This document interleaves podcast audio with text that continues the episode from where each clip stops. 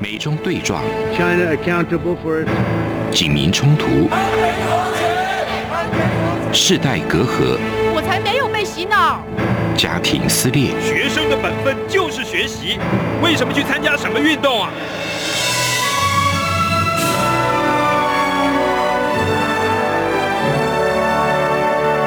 我们可以聊一聊吗？可以跟你说说话吗？我们聊聊好吗？我想好好跟你聊天。每周四晚上十点，由张明天跟大家聊聊天。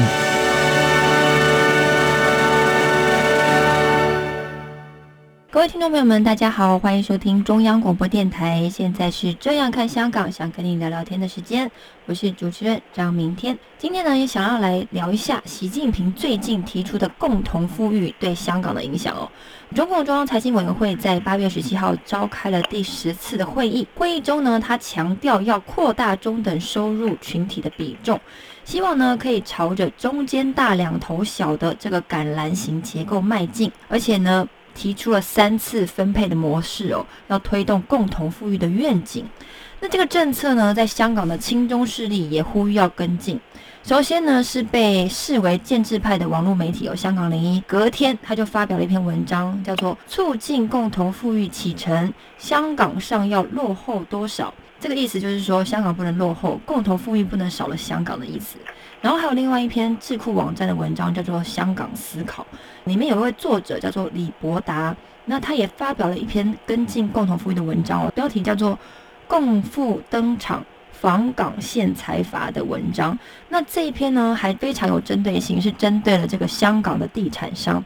那说这些地产商呢，让香港的住房困难啊，贫富差距拉大啦。那所以香港的财团必须要为香港的共同富裕尽一份心力。意思也是希望香港可以跟进共同富裕，而且是针对房地产的大佬。所以在九月八号的时候，在香港立法会上呢，新民党的主席叶刘淑仪他就提出说，中央有共同富裕的这个政策，那香港的政府有什么因应对策呢？来响应这个中央呢？意思就是说，哎。香港也应该要缩小这个贫富差距，也应该要配合中央的共同富裕的这个政策啊。那还有一位是文汇报的前记者，叫做阮继红，那他也在民报投稿，就表示说，香港的政府没有在施政报告中响应共同富裕的目标，是渎职失责的行为，所以他希望香港的特首要有魄力和执行力。而且还说，这个林郑月娥啊，对这个共同富裕应该要有回应，是当仁不让的。那今天要来跟我们聊这个共同富裕这个话题的呢，是在电话线上的中央大学亚太事务英语学程兼任助理教授的林颖佑老师，老师好。主持人好，各位听众朋友大家好。是我刚刚前期提要讲了一下习近平推出的这个共同富裕的这个愿景哦，然后又提到了这个香港从媒体到议员。各个方面的亲中势力都一直积极的响应习近平共同富裕的这个政策，您怎么看？我想，其实这一边我比较值得去观察的一点，这个政策为什么香港好像主动出来，主动出来有一些议员也好，或政治人物，或是一些意见领袖，他会对于这一个政策有一个比较大的呼吁，或者是说一个赞同，或比较这一个支持。我想蛮多的一个听众朋友可能就会想，第一个问题就是说，理论上应该是在面对整体中国大陆，为什么一些香港的亲中势力，或者是香港建制派，或者是香港的这些朋友，会有这么大的一个支持跟那一个回应？我想可能是第一个朋友会去想提到的这一点。甚至是在这边有去提到，在某个媒体嘛，网络媒体有去提到促进共同富裕啊，香港落后很多啦，所以香港应该要怎么做啦？其实这一边，我个人的一个观点会认为说，为什么香港会有这么大的一个回应？有几个角度可以去观察。我先从这些比较轻中势力的朋友来说起好了，他其实会有两个方向。第一个就是，当然我们很自然一定会想到。他就是要呼吁中央政策嘛，他就是为了他的政治前途嘛，等等的。当然，这样的一个解读是很直接的。可是，其实如果我们再更深一层的去想的话，香港一直以来都有面临到一个问题，贫富差距的问题。我们可能在中环啦，在尖沙咀啦，在那些看到非常多白领阶级的精英户，或者是这些财经人士，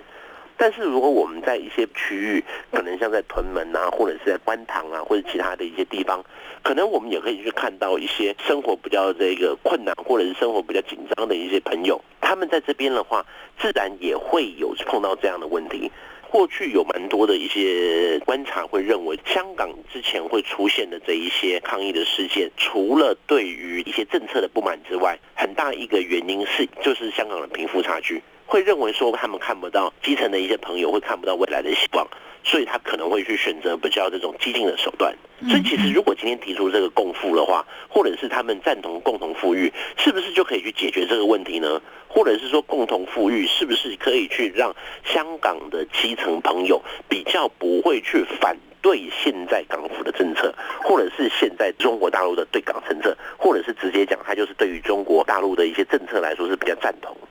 这是一个香港人民会去思考的一点。那另外一个就是今天的这一些赞同的朋友，或者是说今天这一些有人会讲了，好啦，你这些香港的朋友，你们这些就是亲中嘛，一定是中国大陆这一边希望你讲。可是今天我们就要来看的是，为什么中国大陆希望这一些香港人、香港的这些意见领袖主动来做这样子的一个发言？我想这边的话，又回归到，如果从七零年代开始，一九七零八零年代一注以来，即使香港的贫富差距变化还蛮大，但是一般的中国大陆的民众，很多还是把香港视为是 OK，可能是东方之珠啦，或者是香港的流行文化啦，或者是香港是一个比较富饶富裕的象征。这一边我们也可以去看，可能在疫情之前的话，蛮多的中国大陆的民众，他们不管是要出国啦，或者是长假的时候啦，他们都会选择。去香港旅游、去观光这一边的话，就会变成说，香港会不会对广大的中国大陆民众来说，它是一个富裕的象征？如果今天这些富人带头来说，哦，我们要共同富裕，所以这一边会不会就是说，香港不只是要去做到香港境内的一个共同富裕，他也要去做到他们的这一个一国两制下，或者是香港跟中国大陆两边的共同富裕？这一边会不会也会变成有某种程度上会代表说，以前我们一直说一国两制，可是开始慢慢从这个一国两制会变成香港呼吁呃，或者是赞同，或者是跟随中国大陆政策，导致逐渐从一国两制会变成。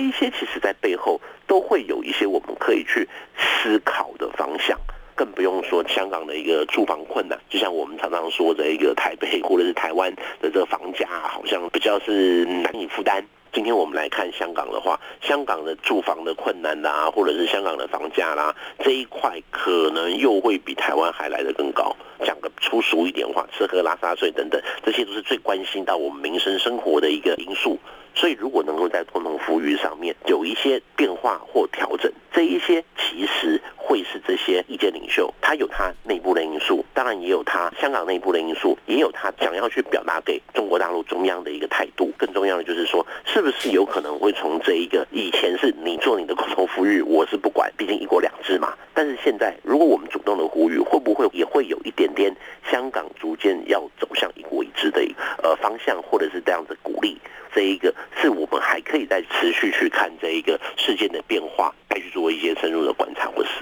您刚刚提到说，就是这个政策一出来，香港有很多亲中势力就做政治表态嘛，说哎，我是效忠你的政策的。然后第二个是提到说，解决香港现在贫富差距很大的问题。所以您的意思会认为说，这群人他希望跟进共同富裕，觉得共同富裕的这个政策真的可以解决香港贫富差距的问题吗？他们是真心的认为，还是只是政治表态效忠而已？我当然会觉得说，要走到共同富裕这一个，先不说在不在香港，就全世界或任何国家来说，绝对都是很大的挑战。贫富差距这是一个比较不太可能去避免的状况。当然，如果你说像是早期我们讲苏联的时候，也有提过共产主义啦，这共同富裕，其实有时如果你不小心操作，会不会会变成一个共同贫穷？会变成一个只是齐头式的去压平这样子共同富裕？在，要去强制的去。执行，理论上就是课征可能是富人税嘛，就或者是说透过一些预算啦，或者是这些补贴啦等等这些方式去做调整。但是这样子会不会反而会出现一些基层的朋友就觉得说，那我就呃不用努力了，或者是富人也觉得说我这样的努力也没有什么用，更或者是说，那既然是这样，我是不是赶快把我的钱转走，还怎么样等等的，反而会去助长了很多的一些地下经济，或者是反而会去助长了一些原本没有去预期到的状况。那这一些状况呢，是不是会让原本可能利益很好？我个人也认为说，共同富裕，或者是说去弥平。贫富差距绝对是一个大家会拍到比较好的政策嘛？但是在实行上面会不会有更多的问题或麻烦，或者是说这里面有很多人性的因素？我们先不说党性啊，或者是政治的考量，我只是就一个单纯人性来看，理论上我做的事情做的越多，那我是不是应该可能赚的越多？可是如果我今天付出很多，但是后来我反而没有拿到我应有的。而有些人是不是有可能因为他的先天一些状况，或者他不愿意去做一些更多的付出，然后反而他可以去得到社会资源的帮助？当然，这边的话，我不是去做这个事件的评价。我只是说，在实行的细部上面，需要去做到更多的考量或观察，这样子才可以去避开我们所谓经常说的人性的丑恶。就像我们一定也有看过嘛，这个富人积极要避税啦，还怎样的等等的，呃，或者是说他为了要领取这个补助，所以他故意不怎么样怎么样，类似的社会新闻，我想也不是没有出现过。共同富裕这个词听起来好像是很公平，可是实际上在实际执行起来它是不公平的。因为以前我们都听过一个这个寓言故事嘛，就说一个国王他不知道传他的王位给他三个儿子的谁，可是呢他就每个人给他哦一百万，然后呢他们出去回来所创造的价值都是不一样的，就是每个人机会是一样的，但是每个人的个性特质还有他们的智慧完全是不一样。所以如果你今天真的把富人穷人真的每个人现在收入都是一样的了，可是社会继续运转在运行的时候，每个人贫富差距还是会渐渐拉大，这是一个刚刚您听到的社会自然的现象，你还有一个人性造成的结果。但是这个习近平哦，他现在选择这个浙江。当做这个共同富裕的示范区，根据这个浙江省政府发布的这个实现共同富裕的五十二点规划呢，他们预计啊，二零二五年的时候，浙江人均可以支配的收入必须达到七点五万元左右，这个数字是比现在的水平还要高出百分之四十，所以听起来哇，这个共同富裕这个愿景好像很美好哎。当然，这一个美好的愿景 是不是实际真的会去落实啦？我觉得这边还是会有一些可能要在观察的一个现象。因为这边他是说到二零二五年，那现现在也二零二一年算是在下半年了嘛，基本上在一个很短的时间之内，他要能够去把它带出来。二零二五年其实很快，这这个是很快。可是我们另外要去观察到一点，他为什么要去讲二零二五年？这个当然有可能是在他政治的一个规划里面，有可能因为政治的一些因素，所以他会去推出二零二五。有人讲嘛，为什么不是二零三零、二零二四？这一些当然有他一个政治的盘算。所以其实今天我们看到这一个，我不能说它是画大饼，因为其实把人均收入去提高啦，还有什么这一些绝对是好。理论上共同富裕不一定是人均收入，或者是说今天这一边的一个变化，应该是说，如果他今天只是讲人均收入的话，有时也是会出现一个问题。如果是人均收入，但是这个就会变成我负的是不是继续赚？人均应该是什么？是高加比出起来嘛？那如果说我前面高的这块太高呢，那底部的这一块，然后让底部这边人少一点，这样加起来会不会就可以去达到它的数字需求了？嗯嗯嗯。所以有时其实这一些在数字上面或许是非常好，可是这一些数字会不会反而会去变成讲直接就作假啦？就会为了要达标而去做到这样的策策略？因为我们有看过，其实今天这一个共同富裕，过去蛮多的一些政治人物或者政策，就是脱贫的政策，其实都有去类似去提到类似的一些作为哦。可是后来为什么脱贫没有很完全的成功？主要还是因为农村那一边跟城市这边，或者等等这些，呃，中国大陆真的是太大了，可能有一些政策没有办法去具体的落实，或者是说，在这一个层层的要求底下，这一些层层的要求，有时反而会出现一些为了要达到政治上的。数字好看，而有可能会哦，好吧，就是这样就作假了，作假也好，或者是去有一些新的不同的一些政策上面的变化或调整，这一些到底对于民众来说是不是有利，真的可以去回馈到民众，这些其实都还是一个蛮大的问号。那我们到这边先休息一下，马上回来。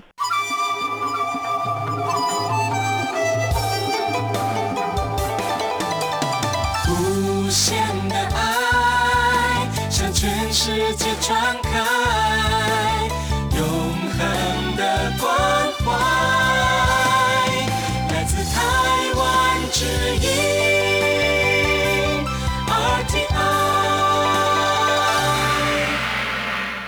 欢迎回来，现在是这样看香港，想跟你聊聊天的时间。我们今天和中山大学亚太事务英语学程兼任助理教授的林颖佑老师，我们聊的是习近平最近在推动的共同富裕政策对香港的影响。当年毛泽东时期的打土豪分田地的政治运动，杀人抢劫分赃，然后再给你封口。回想起来，那个时候的情景啊，都还会不寒而栗。但是呢，习近平从之前的全面脱贫到现在的共同富裕运动，可能会面临的是大家都不敢想象的文革再现。所以，如果今天这个共同富裕的口号呢，被底层的人民所接受，因为他们可能很贫穷，他们希望共同富裕的这个政策可以让他们真正的脱贫。如果这个运动让基层民众接受了，会不会引起基层民众的仇富心态？开始主动的去推动这个运动，去指控身边的富人呐、要他们说为这个共同富裕的政策做出贡献。这边的话，其实这一个我们蛮重要，要去进一步再仔细去做观察，就是说今天的这一些会不会变成打土豪分田地，或者是有人说文革啦，这个其实又会回归到过去共产党经常会出现的一个状况。用一个比较白话一点的角度来讲的话，这就像是什么呢？呃，办活动很简单，可是你要把活动散去，要人群回家，叫人民出来上街头很简单，可是你要叫人民回家很难。大家可能有看过有一部电影叫做《让子弹飞》嘛，这部电影非常经典。后面不是这一个呃人民就冲出来嘛，然后什么抢枪干嘛啦什么的。可一开始大家也不敢冲，直到有人有一些行动了以后，当大家冲出去，不管他是真是假，他也全部在那边不会管你，然后去进行这个分田地或者去拿这些物资的这一个状况。那所以说，其实今天中国共产党他可能会去提出共同富裕，但是共同富裕你要如何去做有效的管理？因为这一种仇富心态或多或少一定会有，他会去要求这种共同富裕政策做出贡献的话，讲实在，你就是捐款或者是配合嘛。所以其实今天这个共同富裕到底是激起民众的凝聚力量，还是说在推动这个政策是真的要去做到这个共同富裕？因为我们常说名气可用，要怎么样去凝聚名气？以前常常会讲的就是呃民族主义，大家可能有一点印象，中国在两千零五年那段时间的时候，或者是在二零一零年，就是每一次你会注意到，经常会提出了民族主义，什么好钓鱼台啦，或者是日本啦，这个什么南京大屠杀啦等等的爱国主义，这种民族的爱国主义真的有效吗？还是只是一种转移焦点？啊，我说的有效是说，他真的跟日本拿到了什么吗？对于凝聚民间、转移民间焦点，可能有用。嗯，可是今天有可能真的禁止日本的货物吗？嗯，就像有人讲，他在砸日本车，然后可是拍照的那一个是你控的相机。因为有的时候那是一个品质的问题嘛。很多日本的牌子，它是有它的水准存在的。所以其实你今天这些政策可不可以达到，或者只是一种政治的操纵手法？讲难听一点，它会不会是一种打压土豪，或者是要这一些富豪们选边站？因为其实我们也可以看到，从现在的中国大陆的内部的一些经济状况，其实有蛮多的风声跟消息指出，可能是有问题的。最早一开始可能好，马云的蚂蚁金服啦等等的一些状况，甚至到最近好像一些汽车啦还是什么的，好像也有一些状况。那个什么恒什么大的那一家，好像也有一些状况出现了。那今天这一些共同富裕会不会他也是希望去对他的一个金融管理去做一个整顿？因为这一些民众对于这些不能说欺压啦，就是说他们付出了很多，可是这会不会钱都是被这个资本主义赚走啦，或等等的？那我们看习近平常常讲的这些回归初心啦，这个初心不就有可能是共产主义当初的初心？那这一边他再换一个名词，使用共同富裕，用这个方式会不会就是一种政策上面的管控，以及在民间这一边的一个凝聚？那当然，其实中国大陆他也会担心，如果之后共同富裕的口号一路的延烧，或者是过分的扩张，会不会变成外资不敢来？有钱人赶快逃，嗯嗯，反而会出现一种我们说的共同富裕，只是变成另类的共同贫穷。这一点其实就有可能是在经济的实际上面会去碰到的问题。是您刚刚提到说共同富裕的这个运动，如果真的已经扩张的话，您刚刚提到就是说之前他们爱国主义的这个仇日心态，我记得那个时候新闻我印象很深刻，因为呢他们一群人把一个开着 Toyota 车子的中国人拖出来，活活把他打死。这个新闻我真的印象很深刻，大概十几年前吧。刚刚您提到是二零零五年，是不是？我不太记得。哇，我觉得如果今天这个共同富裕激起了中国民众的爱国情绪，这个运动可能到时候结果都无法想象，真的是呃文革再现。林老师，请教您，就是说，习近平在推动这个政策的时候，他不知道可能会有这样的结果产生吗？还是这是在他的盘算之中？还是他其实已经乱了方寸，他不管了，他就是只是想要维护他的政治地位，然后不管中国现在乱不乱？如果我们说是这个乱的方寸啦，或等等，我想这个机会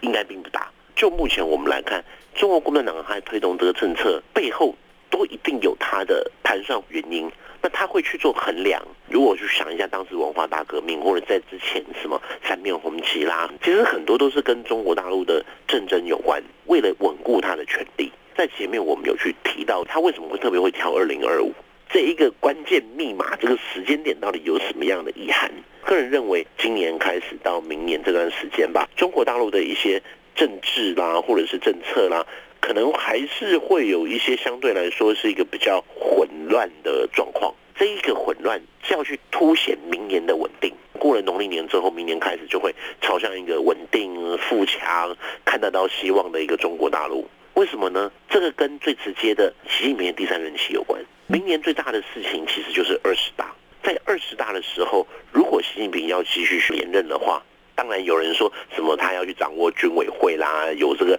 枪杆子出政权啦，掌握解放军就可以怎样怎样怎样，没有错，他是可以去做到。可是他总是要给一个说法，给人民一个希望，认为说他继续做是可以的。这个希望在十八大那个时候就是反贪腐。从十八大到现在大概快十年吧，嗯，这十年间，中国大陆的被认为的贪官污吏，或者是他的一些行动啦，其实是还蛮成效与否，这很难去做评断，但是人数绝对是不少。这一些他就会认为说，OK，以前可能在江湖的时候啦，在什么样的时候啦，都会有这些的一个贪腐的状况。现在习近平上来了，他的一个稳定的政策啦，他的一个操作啦，是相对来说是比过去一定是比较好的啦。可是，在这样的一个情况底下，过了十年了，你还可以再说你在打贪腐吗？就要换另外一个。如果还在说我要打贪腐，这不就代表说这几年来我就是贪腐吗？我没有办法去有效控制这样子的一个状况。这一些都会是今天我们在讲这个政策的时候，他必须要去提出一个新政策。之前可能反贪腐，因为为什么经济会差？是因为这些贪官污吏他们把这些钱拿走了。接下来的脱贫，我要怎么样脱离贫穷？可是后来我们在脱离贫穷的一些政策上面，我们也有看到，好像中国大陆里面的一些政策基调不太一样。就是李克强跟那时候的他的一些政策，跟他讲的一些对外的发言，跟那时候的脱贫成功，好像是有一些差距存在的。可是今天你可以去说这个脱贫失败吗？或者是说，今天他如果直接对这一个政策去做出一些言论批评或者是指导的话，这会不会又会去引出更多的讨论跟风暴的状况出现？个人在观察的时候会觉得说，这一边会去凸显出另外一个问题，就是说他要去提的是一开始打贪官污吏，再来是脱贫，下一步共同富裕。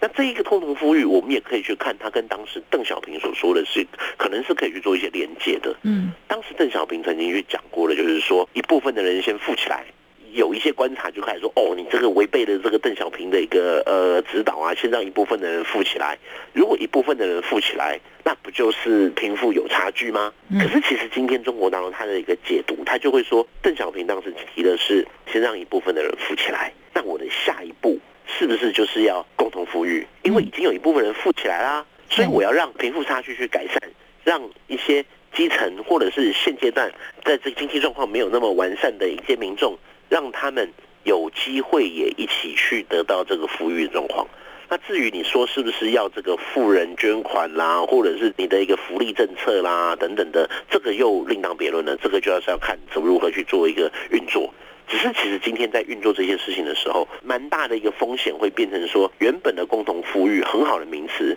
可是因为政策的失灵，可能会不会有这种为了要冲数字而作假，或者是说为了要达到这个共同富裕，反而把这些有钱人吓跑了，拼命的把这个资本往外国移。会形成一个过犹不及的一个状况，这样子只是会变成另外一种共同贫穷的状况。而且其实今天要去达到共同富裕，就像我们在经济学有时会去提到的，就是一个福利国家的一个状况。嗯，这个福利国家的话，可能就是当时这个呃马克思主义也好了，因为马克思主义是说这个资本家在剥削工人，所以导致工人会做一个反扑。嗯，但是如果今天资本家这一边可以去主动的去做到一些社会福利，就经济学角度来看的话，等于说他多付出一些税。然后这些税政府拿到以后呢，他可以拿过来回馈照顾这一些基层的民众，去达到这样子的一个平衡。乍听之下都很好，可是今天你的富人愿意付出吗？而且中间的比例要如何去拿捏？甚至是今天在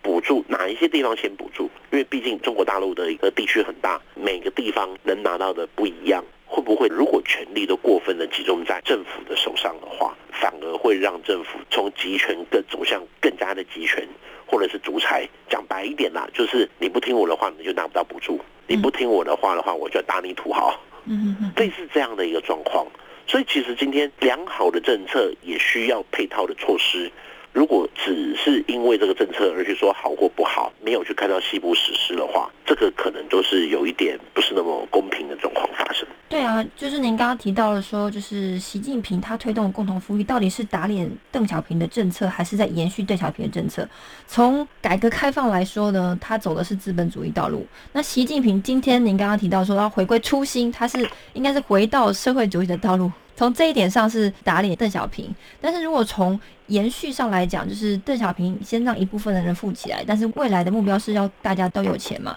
所以今天习近平延续了就是邓小平的一部分人先富起来，但是现在呢，我们应该要达到共同富裕的目标，这个好像就就要不是打脸。因为时间的关系，那我问最后一个问题哦，就是因为刚刚提到了香港嘛，他们也希望可以响应中央的这个共同富裕政策。您认为香港未来会配合这个共同富裕的这个政策吗？因为现在林郑月娥她的表态是比较保守的。然后也没有同意要走这条路的，您觉得呢？嗯，香港最近的话，呃，在这种政策上面的话，毕竟还是一国两制，而且还是港人治港，所以其实，在林郑月娥她的角色、言论，当然你说赞同、口头支持，绝对是 OK，这个没问题。只是他可以去下令要去大幅支持，或我们说一面倒嘛，这可能就会有点。问题，甚至是就中国大陆来看，他也不希望林郑月娥因为你的下令而大家开始做支持，或者是捐款，或者是主动的以行动去支持这个共同富裕，因为这会造成被外界解读说你就是下令嘛，